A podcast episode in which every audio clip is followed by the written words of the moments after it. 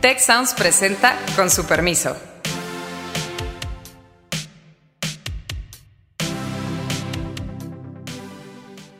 Con su permiso, soy Alejandro Poiré y nos reunimos esta mañana para hablar, obviamente, de coronavirus.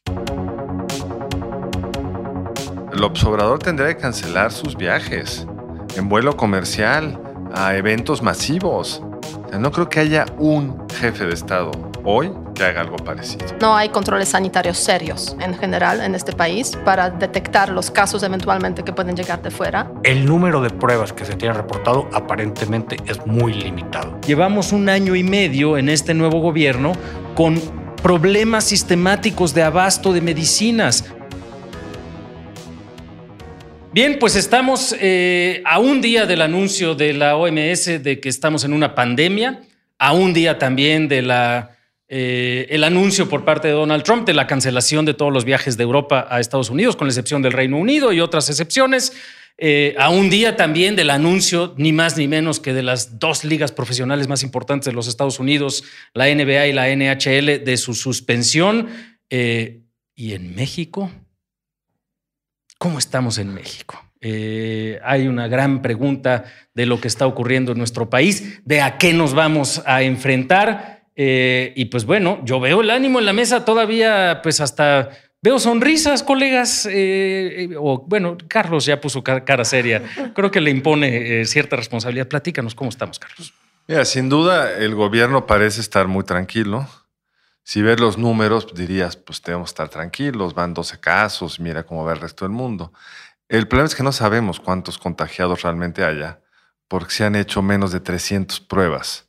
Entonces, el de la voz o tú podríamos estar ahorita contagiando a todo este grupo sin bueno, saberlo. Bueno, yo no te saludé, Carlos. No vaya a ser. Yo tampoco, pero igual puede saltar así el, el, virus sin que nos demos cuenta. O se quedó en el micrófono de la semana pasada. o se, quedó en el micrófono. 14 días, ¿no? Eso no, no, se muere. Se muere, digamos, en las superficies de metal y plástico después de unos 24 horas. Pero es cierto que se mantiene en el aire. Entonces, si alguno de nosotros está eh, con la infección, pues la verdad es que sí probablemente contaminaría a los demás.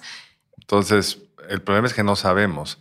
Y el gobierno tiene una actitud que me parece muy extraña, porque nos dice el subsecretario, pues, hoy en la mañanera nos dijo con toda tranquilidad, que en 15 días van a empezar los contagios comunitarios, es decir, los contagios que ya no vienen de afuera, sino son contagios internos. Y ya vimos que pues, a la larga va a haber que parar para aplanar la curva. No sería lo lógico Aplanar, a ver, explícanos, porque yo creo que ya a estas alturas todos, todos somos medianamente entendemos que es aplanar la curva. el problema central de este virus es, sí, seguramente todos, una gran proporción de la población lo va a tener, pero el reto es para los sistemas de salud cómo atiendes la emergencia. Y si todos se te juntan al mismo tiempo, no hay sistema de salud que lo pueda atender. El sistema de Italia en promedio no es muy bueno, pero el del norte de Italia, el de Lombardía, es de los mejores de Europa. Y sin embargo, traen pacientes en los pasillos porque no hay forma de acomodar una llegada súbita de tantos pacientes. Sabemos de lo que se trata este negocio o este reto, es cómo haces que se distribuya en el tiempo el número de contagios, también con la esperanza que surja algo contra el coronavirus en el tiempo, porque no, no hay nada que hacer más que pues, esperar que no te acabar en el ventilador. Y si sabemos que eso sirve, ¿por qué no empezar hoy con medidas de mitigación? ¿Por qué decimos todos los casos son importados y seguimos importando casos sin buscar como otros países, El Salvador incluido, que ya ponen cuarentena cualquiera que llegue de afuera, ya prohibió entradas de países europeos, todos los países lo estábamos haciendo menos México. Entonces sí es una situación pues yo creo que muy preocupante. O sea, yo creo que seguimos importando casos a México, no cabe duda, y por otra parte, o sea, no hay controles sanitarios serios en general en este país para detectar los casos eventualmente que pueden llegar de fuera en los puntos, digamos, fronterizos. Y hay una gran, perdón, la interrupción, pero hay una gran paradoja, porque si hay un país que está preparado para tener esos controles sanitarios es México. Claro, teniendo las experiencias, digamos, pasadas, obviamente. Estamos listos para ello, pero no se está implementando. Ahora bien, el tema es la voluntad política de tomar cierta estrategia y cierto acercamiento al asunto. Desde cuando empezó el asunto de coronavirus, eh, la posición del gobierno de México fue muy clara. Optamos por mitigar en vez de contener. Y eso es un gran error un gran error que han pagado los italianos, están pagando ahora los italianos, varios países europeos. Eh, los asiáticos han aprendido efectivamente, si vemos casos de Japón, por ejemplo, de Corea del Sur, pues la contención ha funcionado. y obviamente sí, la mitigación ya cuando llegan el asunto, o sea, cuando ya tenemos casos, eh, casos presentes y, se está expandiendo. Y controlar. En México, aparte de eso, pues no se hacen eh, tests para coronavirus. O sea, por ahí he leído que hay como menos de 300 tests hechos hasta ahora en México. Pues claro, si no sabemos cuántos hay, pues nos vamos a enfrentar en, no sé, dos semanas, tres semanas quizás, eh, con una situación que realmente se pueden ir muriendo gente eh, por, por, ese, por ese tema, ¿no? Y, y, en cuanto a la mortalidad, pues resulta que es bastante alta. Eh, por lo que se ha visto, hoy en día tenemos más o menos 127 mil casos en el mundo, más de 7 mil muertes. 4 mil. 4 mil muertes. 4.700, quizás 4.700. Yo lo he calculado antes de la reunión. En todo caso, eh, la tasa de mortalidad es más o menos 4.3. En Italia, 6.6. Es un país más afectado en, en Alemania bajísima. Y bajísima, Hay efectivamente. Como uno o cero muertes en Alemania con 900 casos. ¿Por qué? Porque el sistema de salud funciona mejor. Funciona mejor, está preparado, digamos, para atender esas situaciones. Ahora bien, yo desde aquí, amigos, me gustaría hacer como un llamado a todos, todos, por favor, como soy extranjera, me lo puedo permitir, por favor, no se saluden de mano ni de besos. Porque si vemos casos de Italia, vemos casos de España, los países del Mediterráneo, los latinos. Más besucones. Más besucones. O sea, es un canal de transmisión impresionante, ¿no? Desde hace dos semanas estoy hablando en diferentes reuniones con gente, etcétera, aquí en México. Yo no saludo de mano ni de besos ya. Hice hace dos semanas como que con sorpresa. Eh, me estaban viendo. Eh, la semana pasada como que también ya esta semana veo cierta, eh, cierta mejora en ese sentido, o sea, sí crece la conciencia, pero ¿cuántos casos se han transmitido precisamente por la forma eh, en la cual pues se saludan, se despiden con besos y con manos? Para eso ni siquiera el lavado de manos ayuda.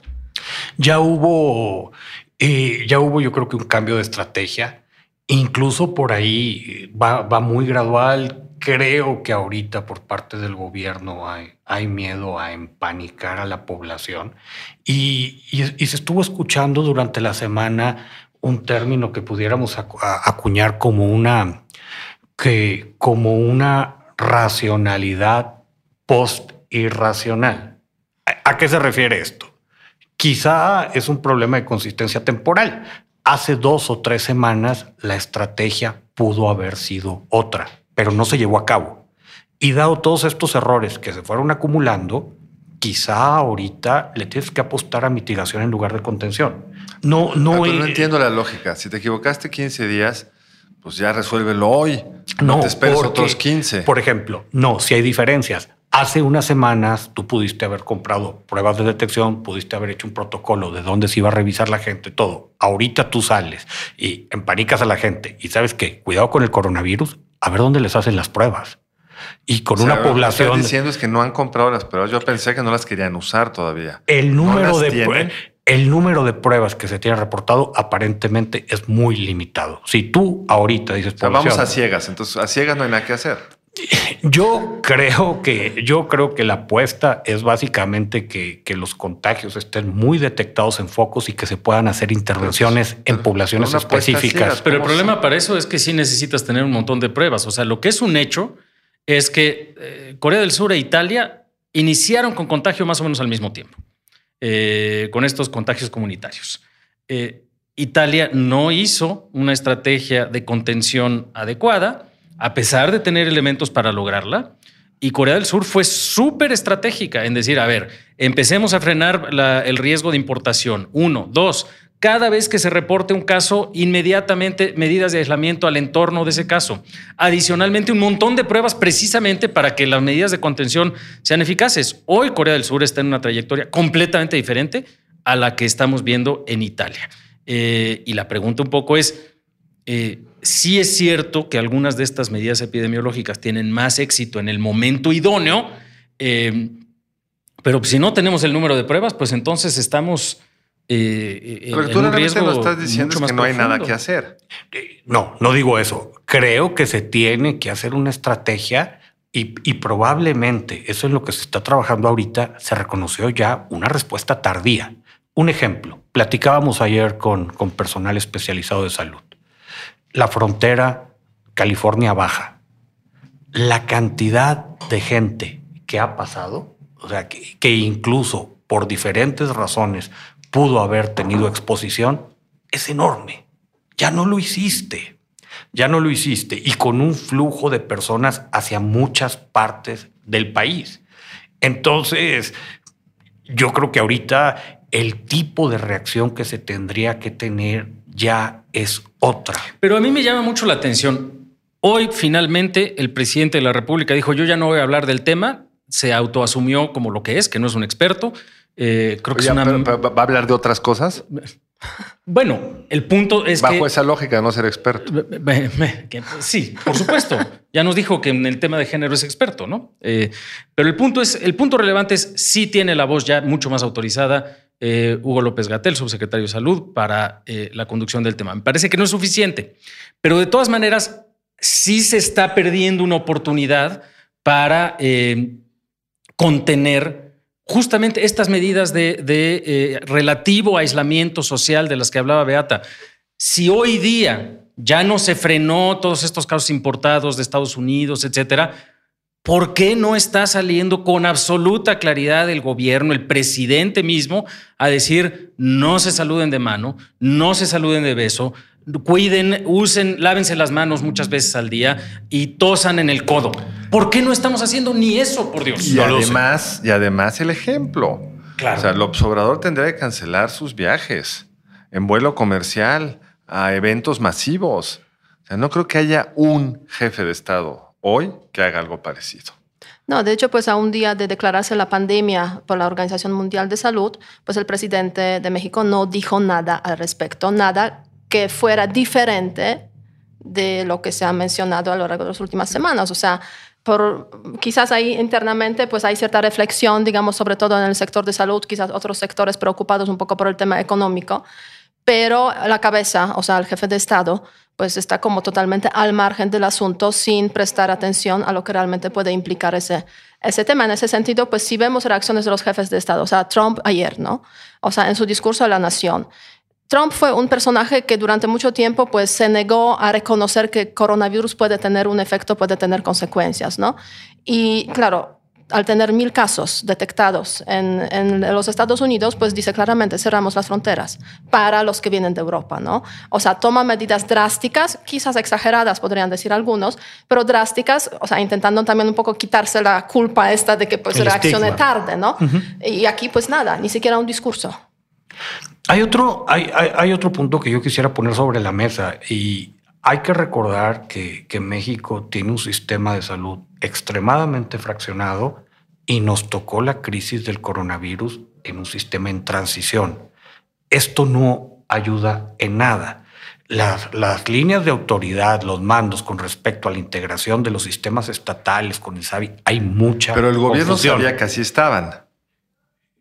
Sí, eso no es novedad. Entonces, es, fue, fue da, provocado da, por el gobierno. Provocado por el gobierno, pero dado eso eres triplemente cuidadoso. Si mi coche trae malos frenos, manejo más despacio mientras los puedo arreglar. No hago como que no importa. O sea, dado eso, las precauciones tendrían que haber sido extremas. Entonces, lo que nos estás diciendo es, no saben qué hacer y cuando esto caiga en el sistema de salud va a ser el caos absoluto.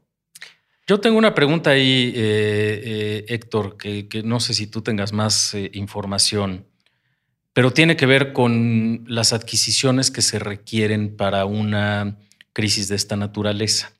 Es decir, cuando se declara una epidemia global, pues lo que dice la Organización Mundial de la Salud es justamente que hay que contener y mitigar y que hay que frenar el avance de, la, de los contagios. Para eso se tendrían que haber hecho las adquisiciones de las pruebas. Hoy nos dices que no da la impresión de que tengamos el número de pruebas adecuado. Pero ya no solamente estamos hablando de eso. Eh, a la hora que declaramos pandemia, quiere decir que es una alerta para todos los sistemas de salud de todo el mundo de que nos debemos de preparar para atender a los casos que van a generarse. Ya no hay remedio.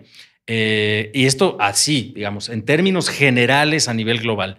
En México también aplica eso. Si el subsecretario de Salud nos está diciendo que los casos, digamos, comunitarios o domésticos van a empezar dentro de un par de semanas, quiere decir que vamos a empezar a generar una mayor demanda. No sabemos de qué dimensión, pero para atender un cierto porcentaje de casos graves que, como ya hemos visto, va a estar alrededor quizá de 6% de casos graves y quizás, si nos va muy bien, un índice de letalidad de la tercera parte de eso o menos. Pero sí quiere decir que vamos a empezar a necesitar respiradores de una manera, pues, eh, que no sé si estemos listos para ello. Eh, y la gran pregunta es, no solamente estos, estas líneas de mando de la transición de, eh, del sistema de salud, sino incluso nuestra capacidad para comprar lo que se necesita. Llevamos un año y medio en este nuevo gobierno con problemas sistemáticos de abasto de medicinas, con protestas de la gente diciendo que no hay tratamiento para el cáncer de los niños. Y la pregunta es, ¿dónde está el nivel de urgencia para prepararnos para las pruebas de diagnóstico, para los respiradores, para los antivirales, para los antibióticos, que evidentemente van a ocurrir. No sé si en una escala de poquito manejable, digamos, el doble o el triple de lo que estamos viviendo ahorita, o una escala como lo que está pasando en Italia o lo que pasó en China, específicamente en la provincia en donde se generó todo esto, que prácticamente estaba absolutamente rebasado el sistema de salud. En fin, es una pregunta, pero también un argumento. Mi sensación es que estamos perdidos en esa parte en particular, en la parte de adquisiciones. Sí, yo creo que contestaría por partes. A ver, en cuanto a dinero, no se escatimaría. O sea, yo, yo creo que eso es, uno, eso es uno de los temas, se tenga que recurrir en líneas de crédito, se tenga que hacer lo que se tenga que hacer. Yo creo que es uno de los temas donde van a decir lo que se necesite. La cuestión de procesos ahí está más mixta, Alejandro. En camas, en número, en número de camas, eh, el país no anda tan mal. Una vez que metes al sector privado, hay que aclararlo, sobre todo en ciudades. En zonas, en zonas rurales esto sí pudiera ser un problema importante, pero en, número, en números de camas el país no está tan mal. Aparatos, medicamentos y todo. Eh, el problema es que los sistemas internacionales de provisión están saturados y están rebasados, entonces es fórmese. Y, y, y, ahí yo creo que tendríamos que ir requerimiento por requerimiento. Y ese es un punto donde el haber reaccionado hace tres o cuatro semanas sí pudo haber hecho. Pero todavía hace 15 días o tres semanas, Mario Delgado, el presidente, el líder de Morena en la Cámara, propuso adecuar el presupuesto para que tuviera el sistema de salud 25 mil millones de pesos para empezar a hacer esas compras.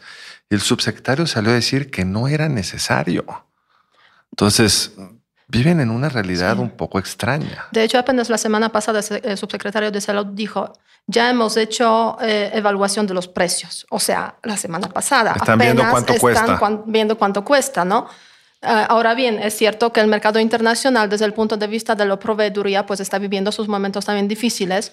Y ya hace como unos 10 días, India eh, empezó a limitar las ventas de pues, diferentes principios activos, diferentes medicamentos, preveyendo obviamente también las necesidades para su propio mercado, lo cual pues afecta a todo el sistema eh, de producción de productos farmacéuticos. Así es. Ahora, además, aquí es un dilema para los gobiernos muy complicado porque por un lado están todos los problemas médicos de los que hemos hablado y por otro lado están los costos económicos de empezar a tomar medidas drásticas.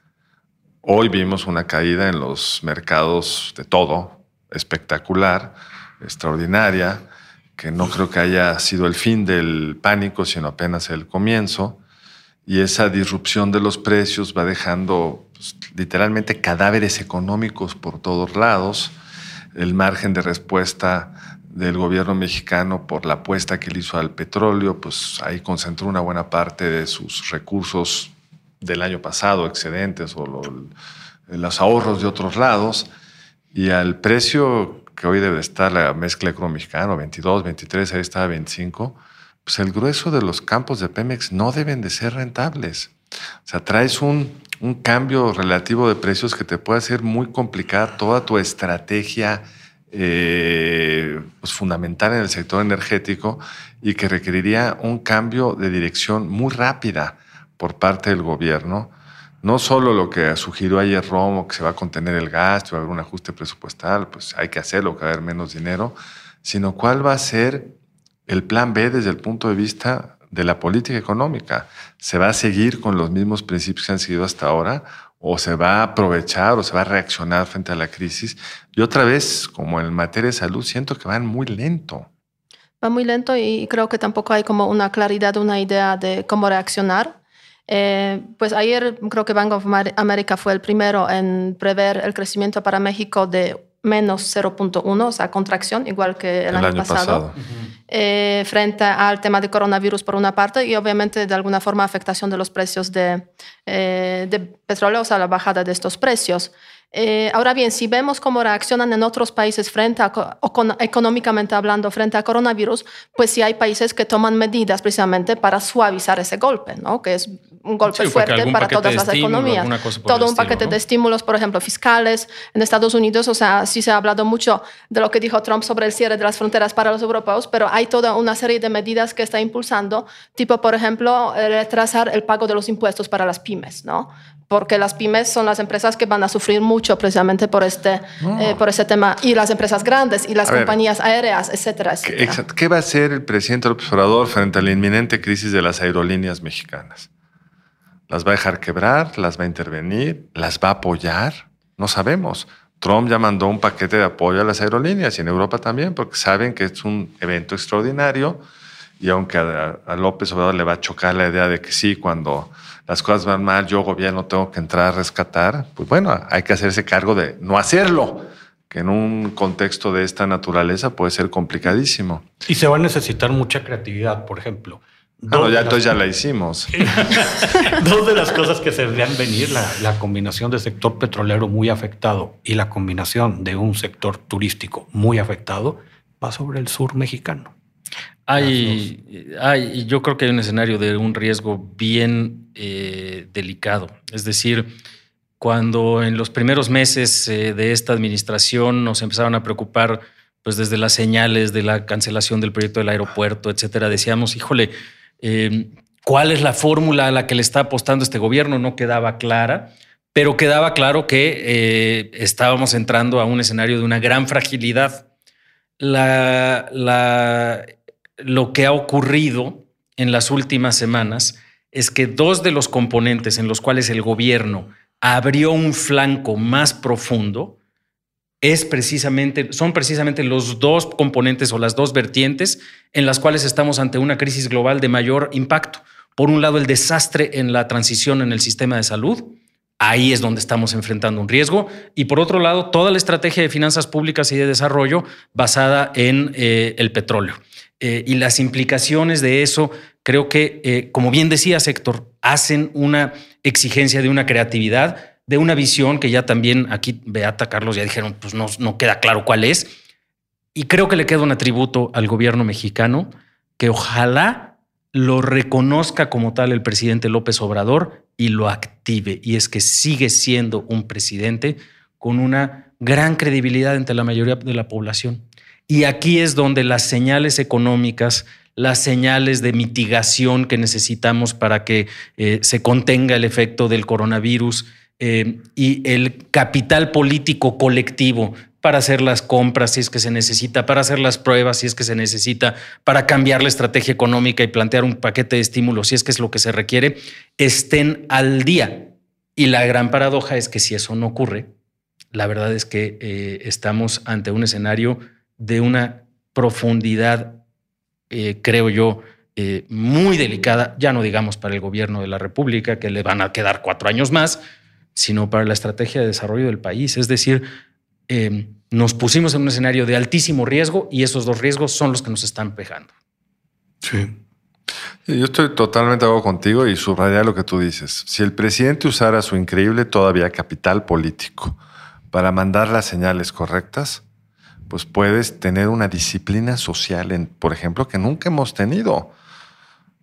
Pero para eso el presidente tiene que no cederle la palabra al subsecretario en una serie de temas. Los técnicos están muy bien, pero en el de encabezar el liderazgo político. el liderazgo político, el encabezar un cambio de costumbres porque está probado que si tenemos metro y medio de distancia es distinto. Si se lavan los espacios públicos con cloro en la noche, el metro va a estar menos expuesto a contaminar a los que suban en la mañana. toda una serie de cosas que no son tan caras, pero que requieren liderazgo. Bien, eh, la semana pasada, en nuestra última emisión, les preguntamos a través de redes sociales a, nuestros, eh, eh, a nuestra audiencia si pensaban que el 2020 iba a ser un mejor año que el 2019 y pues el 60% nos dijo que no, que pensaban que iba a ser peor.